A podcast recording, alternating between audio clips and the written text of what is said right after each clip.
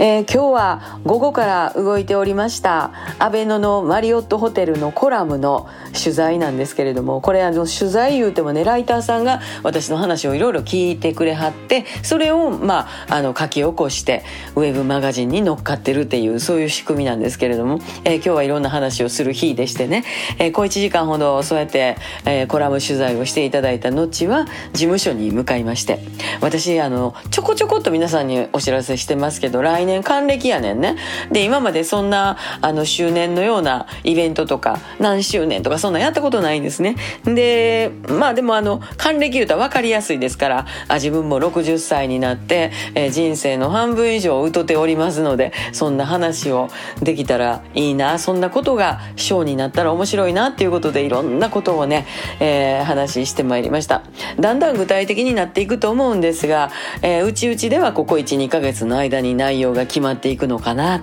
あとはそれに向かって今年頑張るんやなっていうイメージで。あの適材適所と言いますけど私はまあしっかりと歌うだけというところまで。あとはプロに任せて、えー、コンサート会社の社長とか事務所の社長に全部やってもらうっていうような感じで非常に安心して戻ってまいりましてね。そして今は何や言うたらもうこれ3月20日もう11時半になりましたよ。夜ですよ。で明日はそう、3月21日、えー、堺筋本町のボーダレスというお店で、仁義なき小林バンドと初めて、今年初めてのライブ。まあ、お総がけですけれども、あの、まあ、年明けて、初めてのライブということで、まあいろいろ準備してまいりました。大層に言うてますけどね、ほんまにこれいろいろと打ち合わせも行って、初めての店ですので、これ来ていただいた方にいろいろと感想もお聞きしたいっていうところです。明日はそんな感じで一生懸命やりますので、お会いできる皆様また明日、そして、えー、ご報告もまたここでさせていただきますので、